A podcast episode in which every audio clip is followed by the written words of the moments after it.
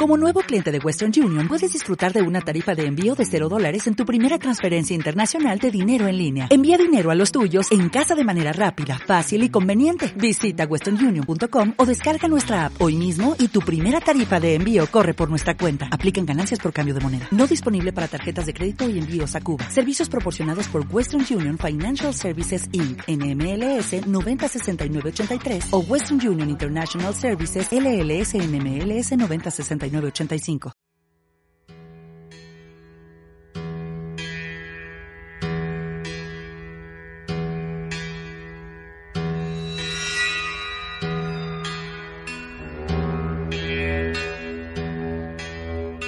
Nueva conciencia. Nueva conciencia.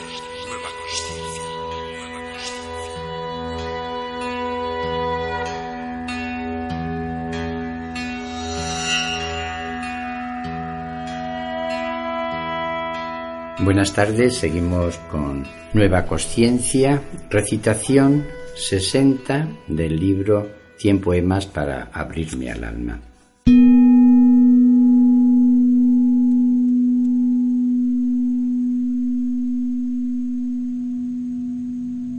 Yo que me oriento a lo sutil y a la unidad, necesito cuidarme para que la magia de unidad originaria infinita, el alma originaria infinita pueda cuidarme. Necesito atenderme para que la magia de unidad originaria infinita, el alma originaria infinita, pueda atenderme. Necesito bendecirme para que la magia de unidad originaria infinita, el alma originaria infinita, pueda bendecirme. Necesito aceptarme para que la magia de unidad originaria infinita, el alma originaria infinita pueda aceptarme. Necesito quererme para que la magia de unidad originaria infinita, el alma originaria infinita, pueda quererme, para beneficio propio de todos y de todo estoy en agradecimiento.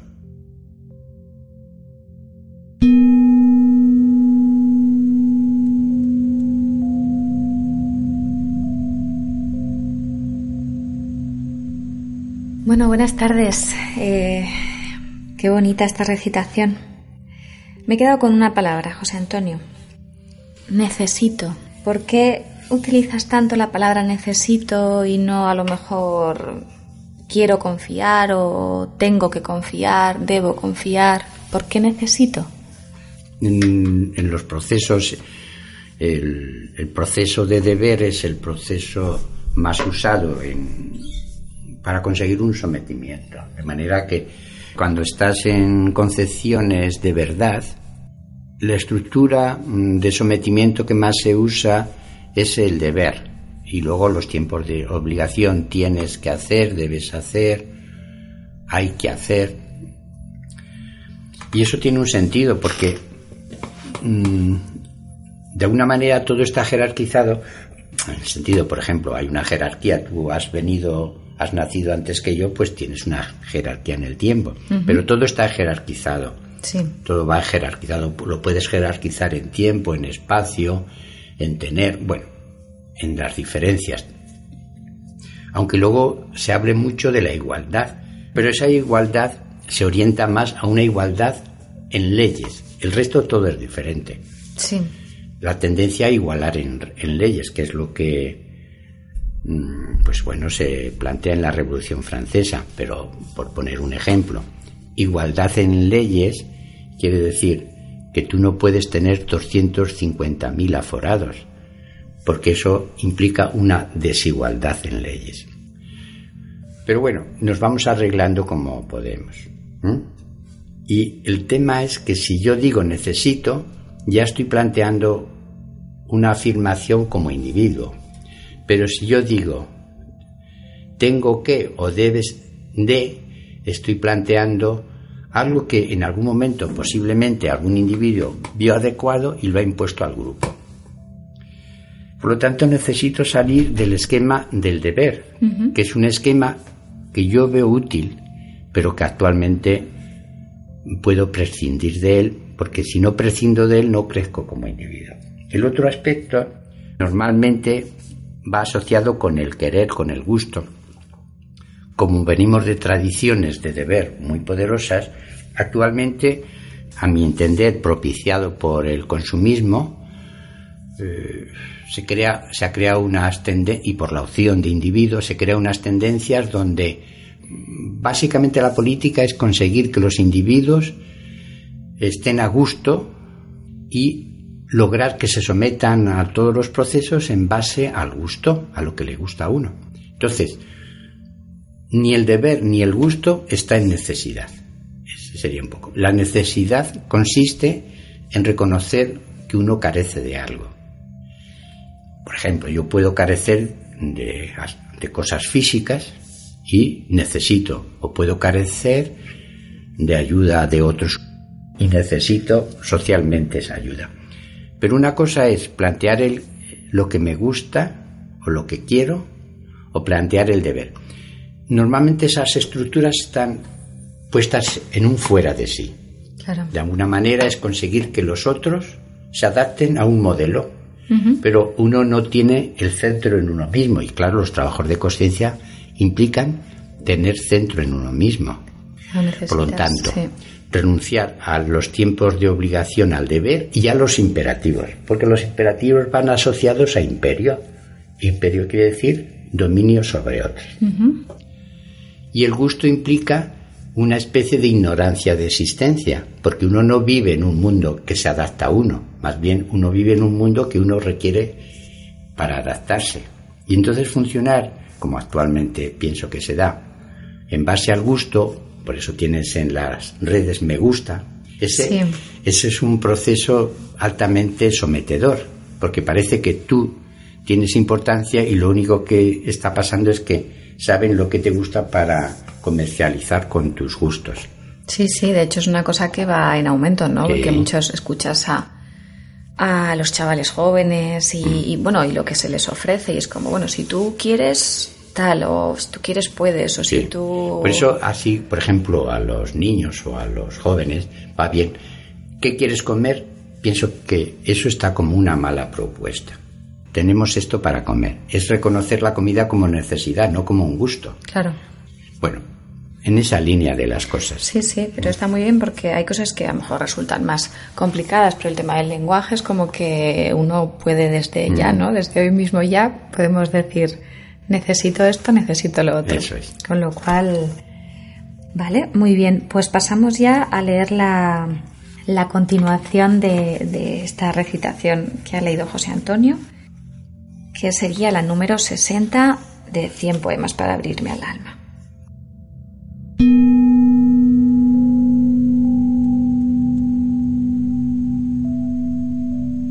Necesito confiar para que la magia de unidad originaria infinita, el alma originaria infinita, pueda darme confianza.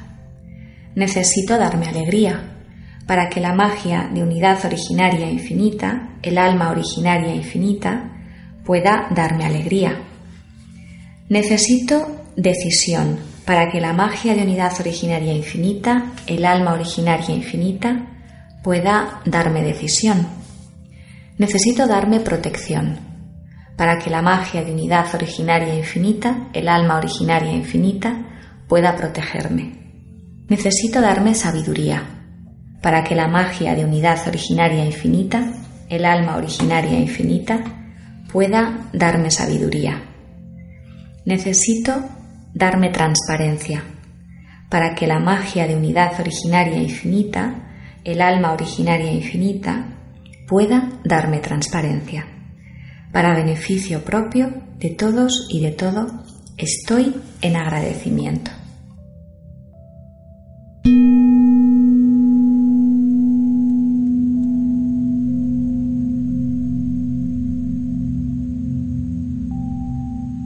Pues... Te hago una pregunta yo, María. Uy, a ver. Eh, ¿Cómo explicarías tú el necesito y puedo darme alegría? Necesito y puedo darme alegría. Pues eh, claro, yo lo, entiendo desde esto que hemos hablado otras veces de que uno cuando se entiende como centro y comprende pues que todo funciona en base a las creencias, uno puede estar como dador de sentido y como generador de conocimiento, ¿no? Entonces, generalmente desde una conciencia fuera de sí, uno tiende a dar y a buscar que la alegría, bueno, la alegría todo, la confianza, la inocencia, el amor, todo, todo, todo venga de fuera, ¿no? Entonces, claro, yo desde estos trabajos que hacemos de conciencia entiendo que como, como individuo centro, que puedo gestionar y generar mi, mi propio conocimiento, pues yo puedo darme, eh, bueno, por una parte darme versiones ¿no? de, de, alegría cuando algo sucede, pues puedo tomar el camino de darme buenas versiones para mí.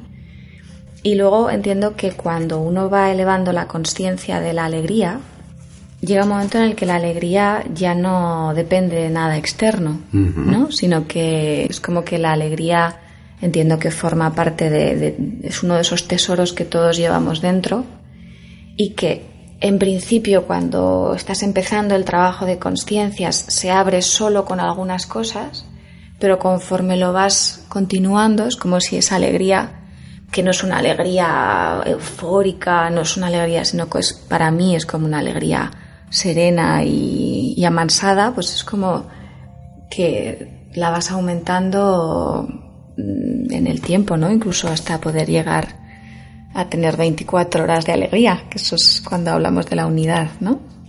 Pienso. sí, está muy bien. Yo te he pedido eso porque mm, a mí me gustó mucho, no sé si tú llegaste a saber, en el nombre de la rosa. Sí. Que es un libro de Humberto Eco y hay una película. Y ya sabes, todo se desarrolla en un monasterio donde yo pienso que es por el siglo XII o XIII por ahí, donde tienen libros y aparecen muertos. Sí. Y aparecen muertos porque hay un libro de Aristóteles, que no es que Aristóteles me haga mucha gracia, pero que se trata el libro de la risa de Aristóteles. Entonces, es el, tratado de la risa que escribió Aristóteles, que va muy vinculado a la comedia. Sí. Y le habían puesto en las hojitas, en las cianuro, de manera que cuando ah, iban a leerlo, como normalmente uno se untaba el dedo, entonces pasaban la hoja y claro, se iban envenenando según pasaban las hojas. El objeto de ponerle cianuro a las hojas del libro era para impedir que el libro fuese leído.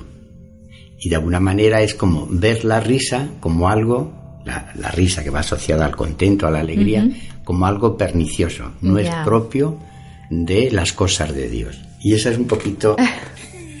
Entonces, de alguna manera, nosotros en esta tradición que tenemos, venimos muy impulsados a estar serios y sin risa. Porque en nuestros antepasados y en este modelo, digamos, católico que llevamos, la risa es algo... Mm, no está bien vista. No, es como, veo lo que decías antes de que no tenemos permiso, ¿no? Es como para disfrutar, reírnos, estar bien, es como si uno no tuviera permiso. Claro, en este modelo, en esas tradiciones, es muy tremendo para mí ver, es que los enemigos del alma son el mundo, el demonio y la carne. Cuando nosotros hablamos de alma aquí no tiene nada que ver con ese alma. El alma, el concepto de alma que usamos es el concepto de inteligencia que tiende a incluir todo de forma unitiva. No es, precisamente todo lo contrario, ¿no? en lugar de excluir el mundo, la carne, el demonio, ¿no? Es como, bueno. Es, un concepto eh, que tiene que ver mucho con lo serio, todo esto que hablamos. Y claro, los procesos de liberación no pueden ir por ahí. Ahí se ve muy bien cómo las creencias hacen verdades y realidad. Sí, sí.